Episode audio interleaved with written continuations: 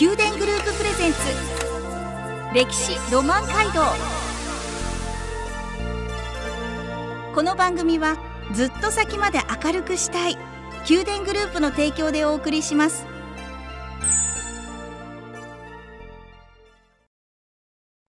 ラブ FM をお聞きの皆さんおはようございます。お相手の小柳ゆうきです。毎月第1第2土曜の朝7時30分からお送りする宮殿グループプレゼンツ歴史ロマン街道。九州各地の歴史と今そして未来へとつながるお話を毎回ゲストをお招きし伺います。今朝は長崎県西園木郡都議津町企画財政課尾崎康弘さん。都議津師団会から一ノ瀬民夫さんをお迎えしお話を伺います。どうぞよろしくお願いします。尾崎さんではまずは、えー、都議町の位置地勢アクセス方法について教えてください。都議町は北は大村湾に面し南は長崎市。東は長与町に隣接する人口3万人ほどの町です。町内への企業進出が進み、多くの商業施設などが立地しているため、雇用環境は充実しており、町内を通る国道206号沿いは県内屈指の活気あるエリアで、大型ショッピングセンターの出店が相次ぎ、週末には近隣市町からの買い物客も多く訪れて、賑わいを見せています。はい。交通の要衝として発展してきた歴史があって、漫画日本昔話の題材となった砂漠さらかし岩があります。他にも江戸時代に大名たちの休息所となった茶屋、長崎街道の近道として多く利用された小木津街道などの史跡や名称があります。一ノ瀬さん、都議津師団会ってどんな活動をされてるんですか？歴史の好きなあ男女が35人ほど今会員でおりますが、あの、都議津のこと郷土の中のあ歴史物を探して回るとか、あ町内のことあ、そういう非常に楽しい、えー、今歴史部分ですが、楽しい、えー、会で、えー、たくさんの人が集っております。一ノ瀬さん、あの都議津街道なんですけども、どんなルートだったんですか？都議津街道は江戸時代、長崎と小倉を結ぶ長崎街道の街道街道として、長崎の西坂、浦上、そして都議区を経て、命へのホームランを通る街道へと至るルートです。うん、大村湾通る回路へと至るルートなんですね。長崎街道っていうものもあったと思うんですけれども、また違うルートなんですよね。そうですね。うんうん、あの長崎街道の裏街道と言われてますが、今で言えばバイパスみたいなものですね。えー、今で言うバイパスみたいなものだったんですね。じゃあ長崎街道を通るよりも都議津街道を通る方が早かった？早いみたいですね。あそうですか、はい、じゃあそっちを通る人が多かったんでしょうか？そうですね江戸時代のところからは特に多くなっております。だって一日も短縮ができるということですからね。えー、そうですか。長崎街道の裏通りだったという、えー、バイパスのような今でいう都議津街道です。現在でも高速船による長崎空港への大村湾の回路や高速道路につながるカーベラ有料道路など主要幹線が通っており、トリプは今も昔も変わらず交通の要衝の地となっています。うん、そうなんですね。いろいろと今一つずつ伺っていきたいなと思うんですけど、日本26世人上陸の地と言われていてその記念碑があると伺いましたこれについて歴史的背景を教えていただけますでしょうか？日本26世人とは1597年2月豊臣秀吉の命によって長崎で貼り付けに処された26人のカトリック信者のことでドイツ公にはその上陸を記念して碑が建てられています。その日から小舟に乗った一行は雪の舞う夜中に時々につき上と寒さをと素人に耐えながら船の中で最後の夜を過ごしたと言われています。翌朝26人は都立街道を歩いて長崎へ向かい西坂の丘で処刑されました。とてもあの悲しい歴史の背景があるんですが日本26世人の、えー、まあ、上陸を記念した日が建てられているということです。次なんですけれどもあの時津街道を通った、えー、江戸時代ですね。その大名たちの休息所となっていた茶屋？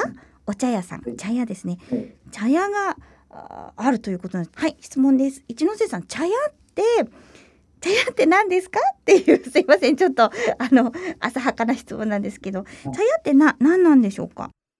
茶屋本人は江戸時代初期の寛永10年においで島の神木の折で武蔵小十郎など3人の幕府の上司が祖国を巡り歩くのを金裏郷に建てられたのが始まりです。裏郷に建てられたのが始まりなんですね。大村藩は交通の要衝である長崎街道のそぎ宿と都立街道の都立宿街道の要所ゾ大瀬戸の3カ所繁栄の茶屋を設置していました。といっても一般の旅人を相手にするものではなく、はい、大村藩の記録、高尊記によると、長崎奉行並びに諸国大名、長崎通の宿の旅館なりとある、いわゆる本陣に当たるものでした。本陣ですか、うん、はいはい、はい本陣というのは江戸時代、街道の要所で大名を公げ、幕府の役人などが宿泊した公的な旅館のことです。はあ、そういうことなんですね。えー、茶屋、えーまあ、一般の旅人を相手にするものではなく記録によるとでいわゆる本陣という、まあ、大名公家幕府の役人などが宿泊した旅館だったということなんですね。他にもどんな記録が残っているんでしょうか？寛永14年1637年に起こった下原の乱で幕府側の総大将を務めた老中松平一の神の綱が乱の平定後の寛永15年、1638年に長崎から平戸へ向かう途中、都立の茶屋で本陣で大村藩のもてなしを受けております。現在残っている建物は嘉永元年に1848年に建て替えられたもので、171年前のものです。明治時代に茶屋が民間に渡り、家屋の一部が改築されたり、増築されたりしたところもあります。歴史的価値が高い建造物です。諸大名が休憩した床の間も当時の佇まいをそのままなんですよ今今に伝えているんですよね。はい私たちもあのじゃあ福岡から行きたいなと思ったら見学する中に入ることってできるんですか？はい。許可を取って入られたらいつでも入れると思います。ああ、そうですか。大切にね、お邪魔しなきゃいけないですね。ありがとうございます。では、一曲お送りします。この番組は、ずっと先まで明るくしたい、宮殿グループの提供でお送りしています。宮殿グループプレゼンツ、歴史ロマン街道。宮殿グループプレゼンツ、歴史ロマン街道。九州各地の歴史と今、そして未来へとつながるお話をゲストの方をお招きし伺っています。今朝は長崎県西園木郡都津町企画財政課尾崎康弘さん。都津市団会から一ノ瀬民夫さん。都津町についていろいろと伺っています。それでは次は尾崎さんにお話を伺いますが漫画日本昔話の題材にもなったというサバ草らかしいわのお話について聞かせてください。砂漠サラカシーヤは別名継石坊主とも呼ばれる祈願で、国道206号の井手園交差点のすぐそばにある山の斜面に立ってます。はい。大きな2つの岩が重なり、絶妙なバランスを保ちながらそびえ立っていて、岩の高さは上の岩が約7メートル、下の岩が約12メートル、全体で約19メートルにも上ります。もうこれ要は岩と岩がなんて言ったらいいんでしょうか。雪だるまみたいにって言ったらいいんでしょうか。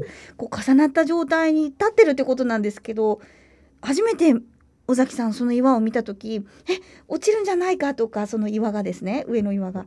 どんな風に感じられました？何も落ちそうで、はい。すごい危ないなと思いました。ね。でもこれが落ちないんですよね。もうずーっはい絶対に落ちまね。絶対落ちない。長い長い期間ずっと落ちていないというまずこのサバサバってあの魚のサバでいいんですか、はい。サバ腐ら腐らかして腐いやちょっとよくわからなくない？名前の由来を教えていただけますでしょうか？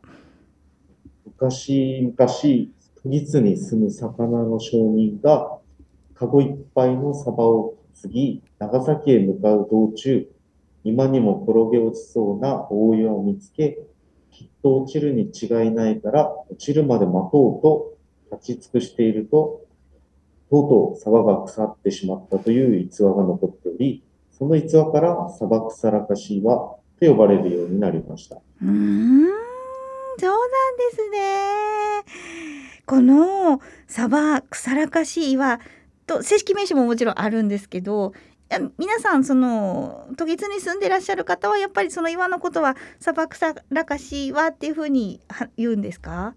はい、そうですね。えー、そうなんですねいろんな関連グッズがを作られてますよねはい。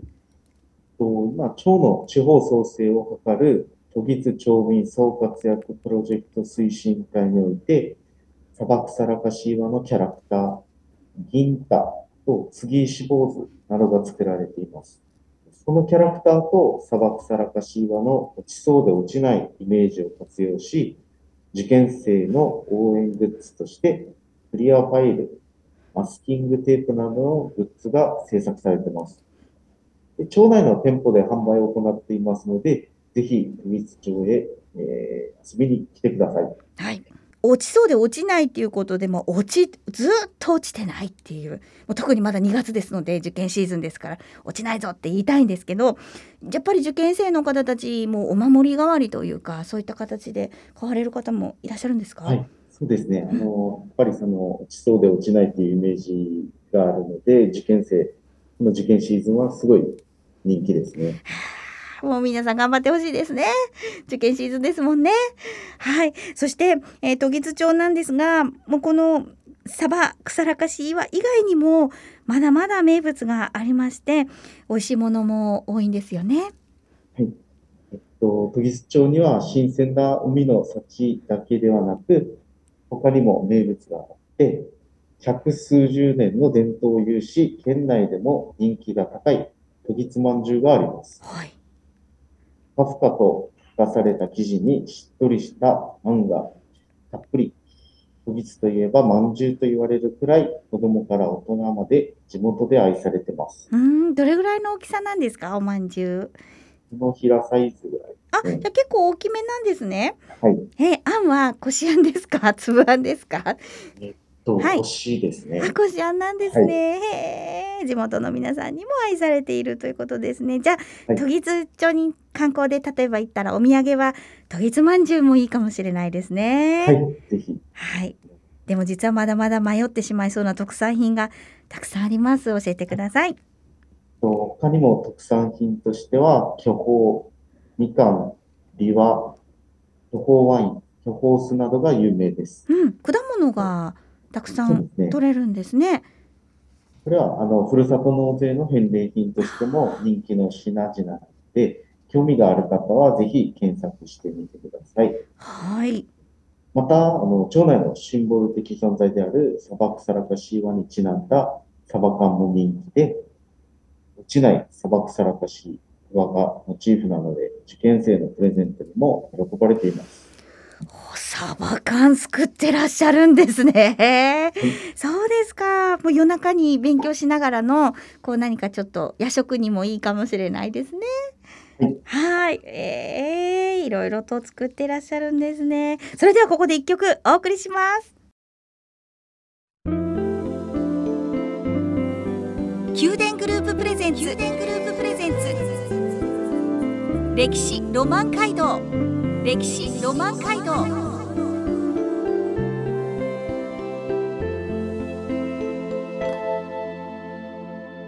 宮殿グループプレゼンツ歴史ロマン街道。九州各地の歴史と今そして未来へとつながるお話をゲストの方をお招きし伺っています。今朝は長崎県西園木郡都木津町企画財政課尾崎康弘さん。都木津市団会から一ノ瀬民夫さんをお迎えし都木津町について伺いました。尾崎さんあのー町への移住をしたいと思っている方へのサポートもされてるんですよね。と都木津町が豊富な自然と町の便利さの両方を持った立地ということもあって、のびのびと便利に暮らせる町になっていて、大型の商業施設や工場、医療機関が立地しているため、必要なものは町内で何でも揃えることができます。はい。で小さな都会としての利便性があって、うん、山と海のすぐそばで暮らせることから、近年住宅会社による居住満足度調査の令和4年発表分において、街の住み心地、住みたい街、街の幸福度、住み続けたい街のランキングすべてにおいて、長崎県下で1位というご報告を受けております。嬉しいですね。で、都立町にはその移住希望者向けとしての取り組みもあって、はい移住希望者が安心して生活がスタートできるよう相談窓口も設けているので、気軽にご相談が可能です。長崎市長与町と連携して合同の相談会も開催していて、移住先でお店を出したいという人も多いことから、日そのぎ商工会とも連携しながら開業支援も行っています。うん、技術庁は移住者も子供も大人も誰もが住みたくなる街を目標にいろんな準備を進めてお待ちしてますので、ぜひお立ち寄りください。はい、なんか移住してくださってたくさんの人が家族で住んだりもちろん一人で来られたりってその方たちがまた都木津町の新たな歴史を作っていかれるんですよね一緒に。はい。はい。えでは、えー最後になりますがうん、感想だったり、ラブ FM お聞きの皆さんへメッセージなどありましたら、それぞれお願いいたします。では、まず、尾崎さんからお願いします。えっと今日の収録は大変緊張しました。本当ですか？と都議町は、えっと大変面白い街になっておりますので、えーぜひお立ち寄りください。はい、ありがとうございます。では、一ノ瀬さん、お願いいたします。あの、準備不足で突然のあの出演にもう驚いております。えーもっともっと、あ都立が大好きで、いろんなこと喋りたいことがいっぱいあるんですが、あまたの今度はもう少ししっかりして、えー、お話したいと思います。ぜひ、当日に皆さん遊びに来てください。ありがとうございます。一ノ瀬さんのその言葉に、都議津町の歴史のまだまだ奥深さを感じることができました。どうぞあの、これからもお体大切になさってください。そしてまたお話聞かせてください。ありがとうございました。宮殿グループプレゼンツ歴史ロマンハイド歴史ロマンハイド毎月第1第2土曜の朝7時30分からお送りする宮殿グループプレゼンツ歴史ロマン街道。九州各地の歴史と今そして未来へとつながるお話を毎回ゲストをお招きし伺います。来月もお楽しみに。この番組はずっと先まで明るくしたい宮殿グループの提供でお送りしました。